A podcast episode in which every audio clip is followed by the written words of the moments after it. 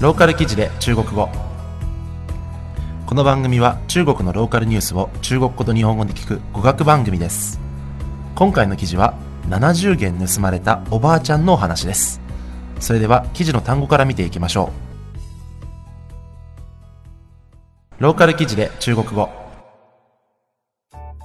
スリスリ扒窃、わざと罪を犯す知っていながら罪を犯す。知法犯法、何々に関わらずどんな何々でも。不論。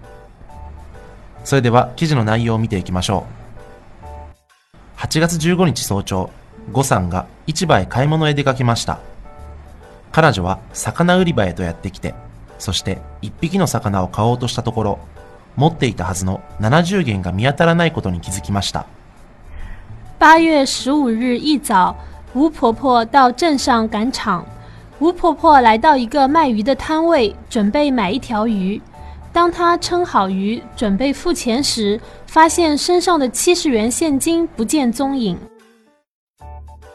呉さんはすぐさま警察に通報し11時頃スリの容疑で楊容疑者を逮捕しました